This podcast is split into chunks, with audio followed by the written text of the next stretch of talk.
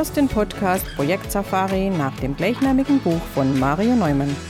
In diesem Podcast betrittst du gemeinsam mit dem Autor die abenteuerliche Welt der Projekte. Erlebe Projektmanagement von seiner spannenden Seite und gehe mit Mario Neumann auf die Suche nach Antworten für deine eigenen Projekte.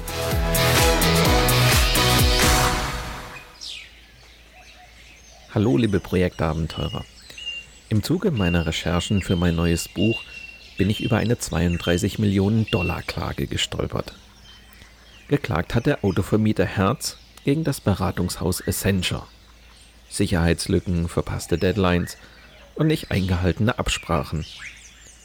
Essentia habe laut der Anklage beim Erstellen der neuen Webseite für den Autovermieter Herz viele Fehler gemacht. Der Kunde will jetzt sein Geld zurück und Entschädigung. Mehr als 32 Millionen US-Dollar. Du bist gespannt darauf, worin die wahren Probleme des verpatzten Website-Relaunchs lagen? Dann lehn dich zurück und lass dich inspirieren von der 120. Folge meines Projekt Safari Podcasts.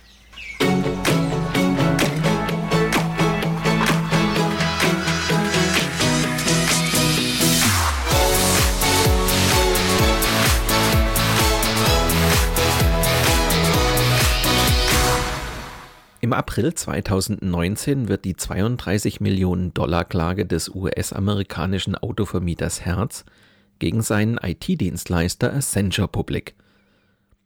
Der sensationslüsterne Fokus der weltweiten Medienlandschaft liegt natürlich auf dem hohen Streitwert eines völlig verpatzten Projekts.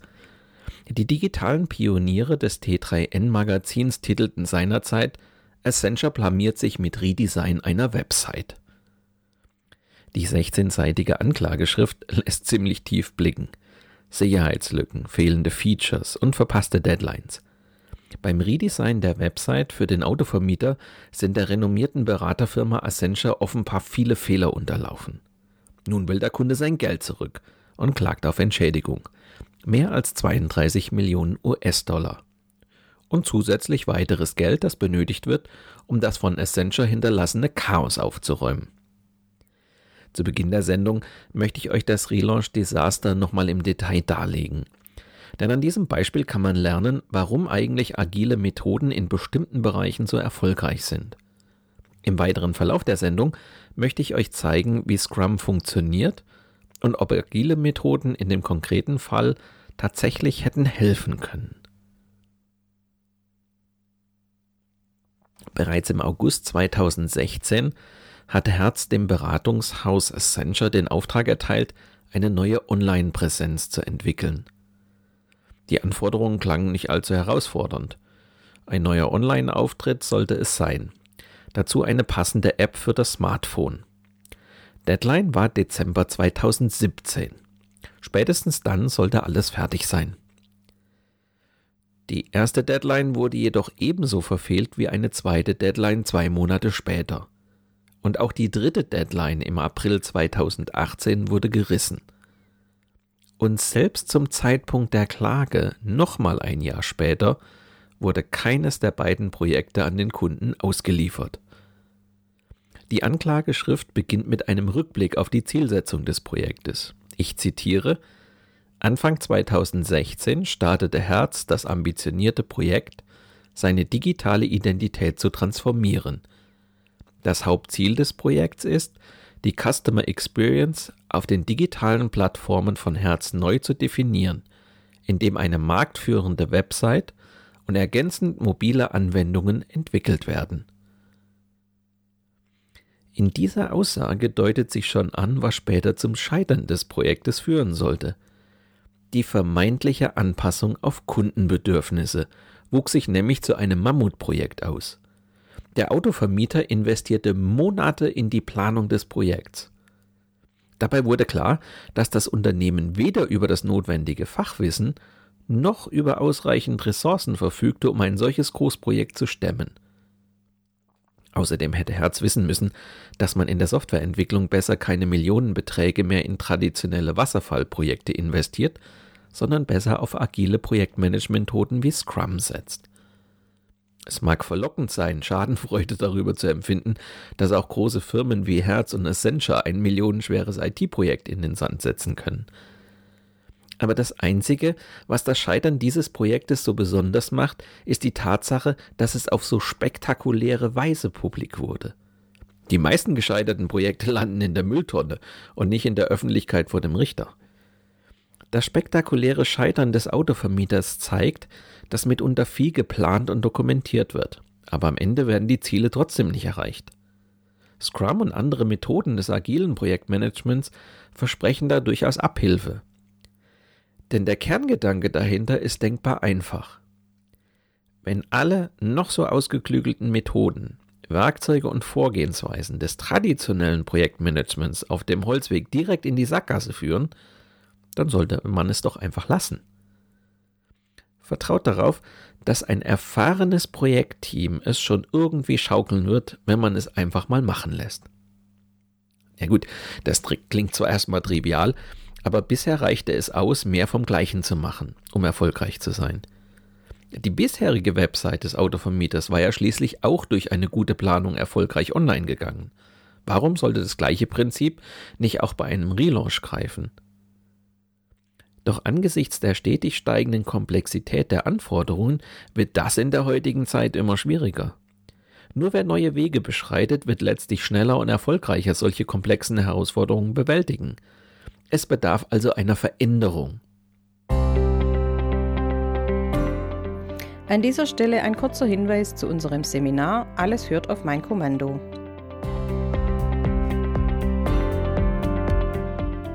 Sobald ein Projekt über Abteilungsgrenzen hinausgreift, sind die Herausforderungen an eure Führungskompetenz erheblich. Ein neu zusammengesetztes Team, wenig verlässliche Strukturen, eine ungewisse Zukunft, bei all dem keine disziplinarischen Befugnisse. Wie ihr dieser Anforderung gerecht werden könnt, ist Thema dieses Seminars von Mario Neumann. Schlüsselbegriffe sind Führungsstil, Motivation oder Delegation. Weitere Informationen zu unseren Seminaren findet ihr unter marioneumann.com/seminare.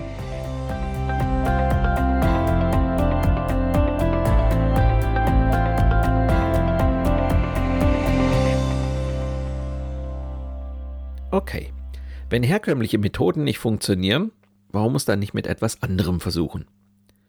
Diese Frage stellten sich auch die beiden US-Amerikaner Ken Schwaber und Jeff Sutherland. Ihre Scrum-Methode ist so ein Vorgehensmodell. Der englische Begriff Scrum ist keine Abkürzung, sondern stammt tatsächlich aus dem Rugby und bedeutet übersetzt so viel wie dichtes Gedränge. Das entsteht, wenn sich im Rugby die Spieler um den Ball versammeln. Die Rolle des Rugbys ist nicht unwichtig. Dahinter steckt die bittere Erkenntnis, dass Einzelkämpfer in starren Strukturen immer seltener erfolgreich sind. Sie sind mit ihren festen Plänen den heutigen Anforderungen von Schnelligkeit und Flexibilität einfach nicht mehr gewachsen. Wenn hingegen ein Team versucht, Wege als Einheit zurückzulegen und dabei wie beim Rugby den Ball hin und her spielt, könnte das zum Erfolg führen.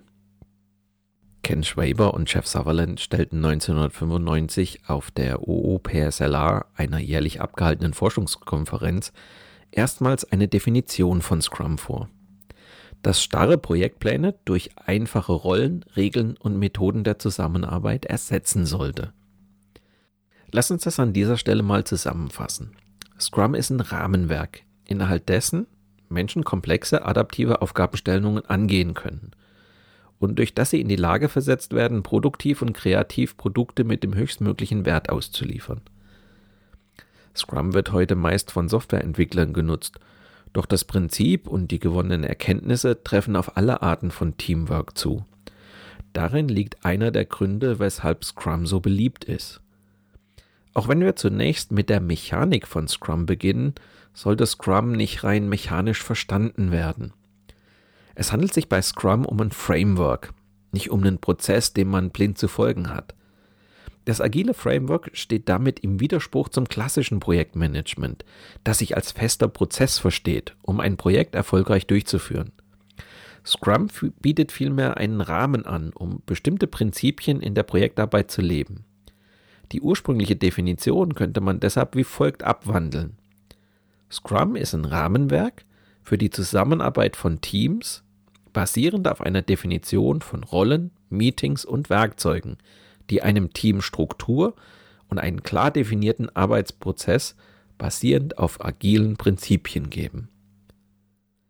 Das Wichtigste an Scrum ist, dass man offen bleibt gegenüber neuen Einsichten oder Ideen, eigenen genauso wie denen des Kunden.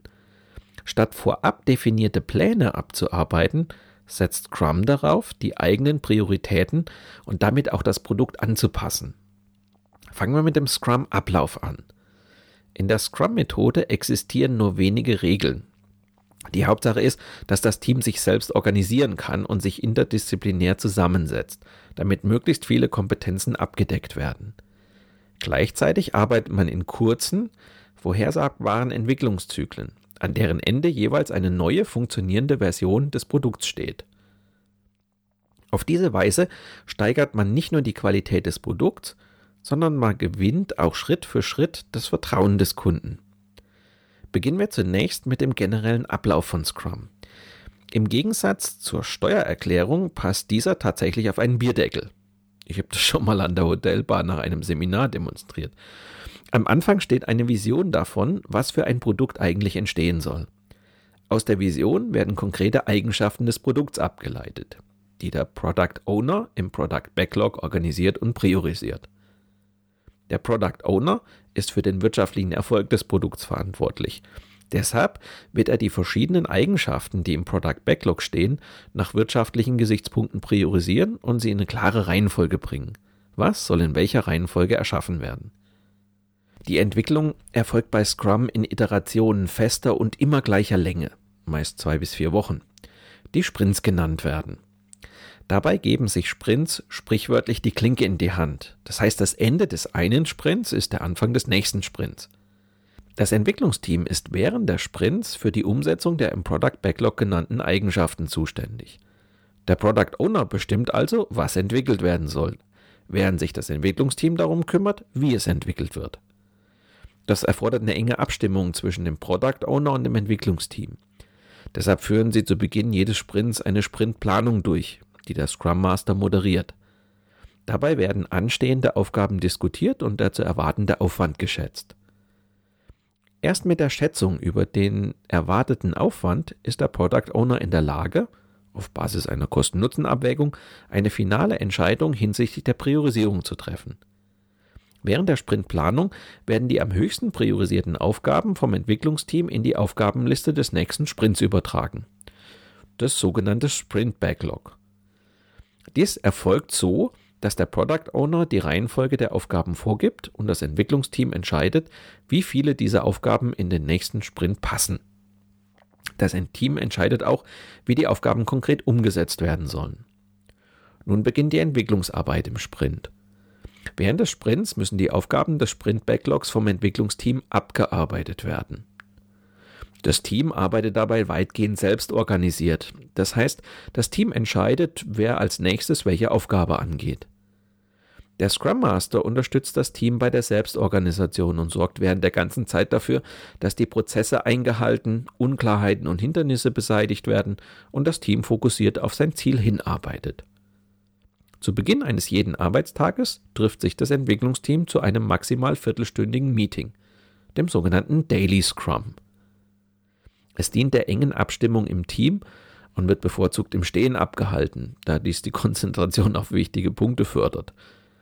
Während des Daily Scrum begutachtet das Team den Fortschritt im Sprint und organisiert die Arbeit im Team bis zum nächsten Daily Scrum. Das Meeting dient vor allem der Selbstorganisation im Team, soll aber darüber hinaus auch den Teamgeist stärken, wenn alle im Team über ihre Fortschritte berichten.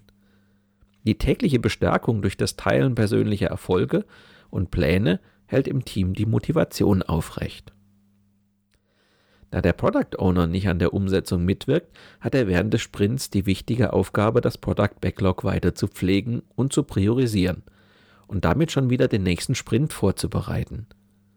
Dazu stimmt er sich in Refinement Meetings auch mit dem Entwicklungsteam ab, damit Aufgaben in der nächsten Sprintplanung bereits einmal durchdacht und nicht völlig neu sind. Zudem steht der Product Owner dem Entwicklungsteam auch während der Umsetzung für Rückfragen zur Verfügung bzw. priorisiert Aufgaben neu, sofern sich im Laufe der Umsetzung neue Erkenntnisse ergeben, die die ursprüngliche Planung durcheinander bringen. Am Ende eines Sprints steht dann das Sprint Review. Hier präsentiert das Entwicklungsteam ein funktionsfähiges Zwischenprodukt, das sogenannte Product Increment. Das Product Increment muss auch dann einsatzfähig sein, wenn der Product Owner es noch nicht ausliefern will. Es muss also die Qualität haben, dass es ausgeliefert werden könnte. Während des Sprint Reviews demonstriert das Entwicklungsteam die neuen Produkteigenschaften und erhält Feedback zu den erledigten Aufgaben. Zum Sprint Review werden neben dem Product Owner auch die relevanten Stakeholder, also Kunden, Anwender, Management und so weiter, ja eben eingeladen, damit das Team ein möglichst umfassendes Feedback erhält. Neben dem Entwicklungsteam ist das Feedback der Stakeholder auch wichtig für den Product Owner, denn das Feedback führt in der Regel auch zu Änderungen im Product Backlog. Neue Einträge entstehen, existierende Einträge werden neu priorisiert und erledigte Aufgaben entfernt. Nach dem Sprint Review findet noch die abschließende Sprint Retrospective statt, in der alle Beteiligten den letzten Sprint Review passieren lassen und daran arbeiten, die Zusammenarbeit und den Entwicklungsprozess kontinuierlich zu verbessern. Im Anschluss daran beginnt bereits nächst, der nächste Sprint, und zwar mit der Sprintplanung. Kehren wir nun zurück zu unserem Beispiel. An dem generellen Ablauf kann man erkennen, dass die Scrum-Methode auf eine echte Zusammenarbeit mit dem Kunden setzt, weil dieser das Feedback gibt, das die Entwickler brauchen.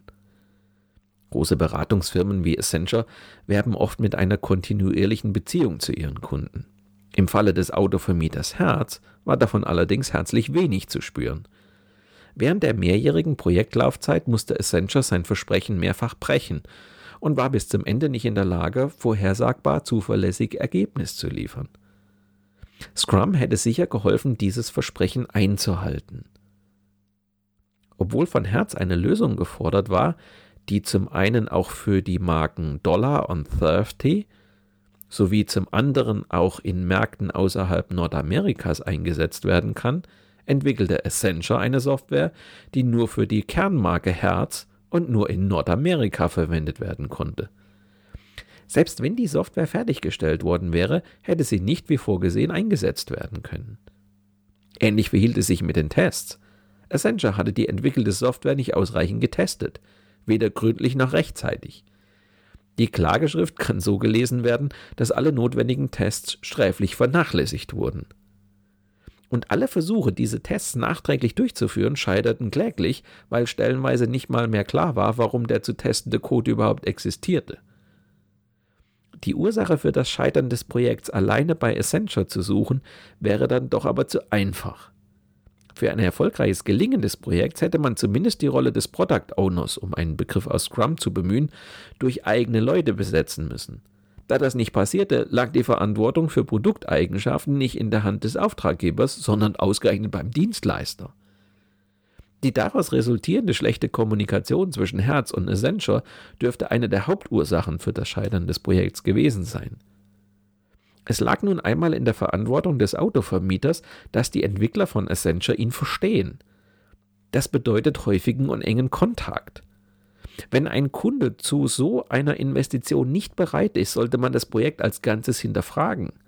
Ja, vielleicht sogar bleiben lassen.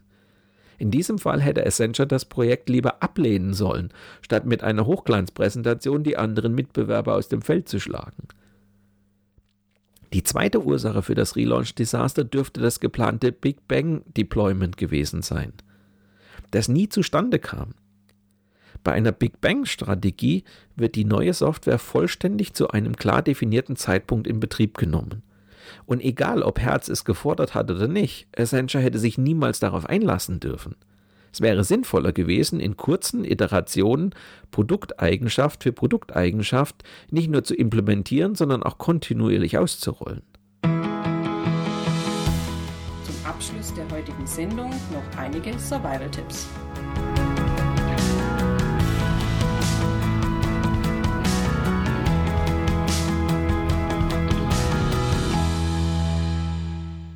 Denke daran, in den letzten Jahrzehnten haben wir in vielen Bereichen gelernt, dass Anforderungen niemals komplett sind und sich immer noch verändern.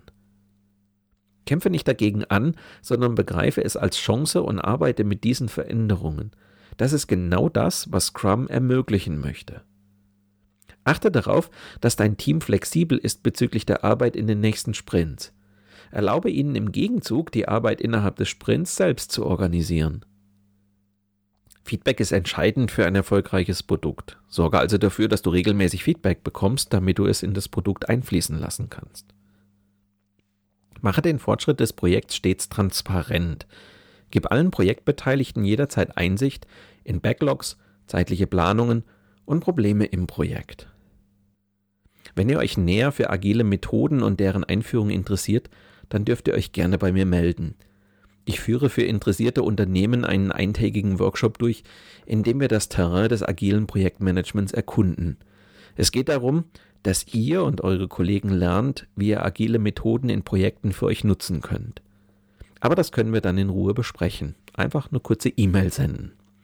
Weitere Informationen zu mir und meiner vielfältigen Arbeit als Trainer und Berater für eine erfolgreiche Projektarbeit findest du auf meiner Internetseite unter www.projektpafari.de.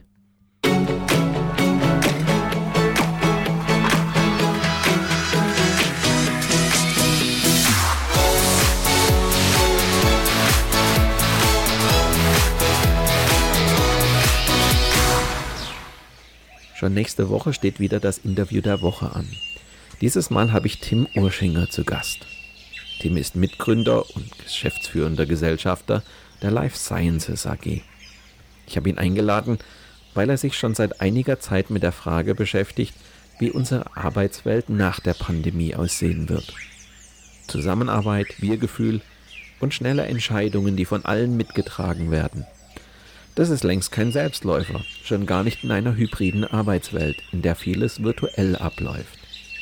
Ich möchte mit Tim Urschinger im Interview der Woche darüber sprechen, wie man klare Businessziele und feste Terminvorgaben mit agilen Arbeitsweisen vereinbaren kann. Wenn du gespannt darauf bist, welche Herausforderungen nach der Pandemie auf uns warten, dann höre doch nächste Woche wieder rein. Oder abonniere einfach meinen Podcast Projekt Safari bei SoundCloud, Spotify, Google oder Apple Podcast. Dann bleibst du immer auf dem Laufenden. Mit diesem kleinen Hinweis endet die heutige Episode meines Podcasts Projekt Safari. Danke fürs Zuhören, hinterlasst mir eine positive Bewertung auf eurer Podcast-Plattform und bleibt mir auch während der kommenden Episoden treu. Euer Mario Neumann.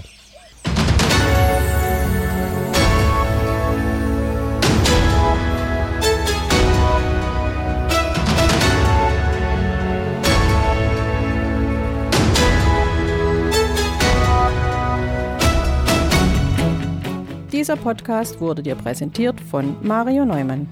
Mario Neumann ist Experte für Projektmanagement. Als Trainer und Coach begleitet er Projektleiter durch alle Phasen ihrer Projekte. Seine Methoden hat er aus der Praxis für die Praxis entwickelt. Effektiv, leicht verständlich und sofort anwendbar.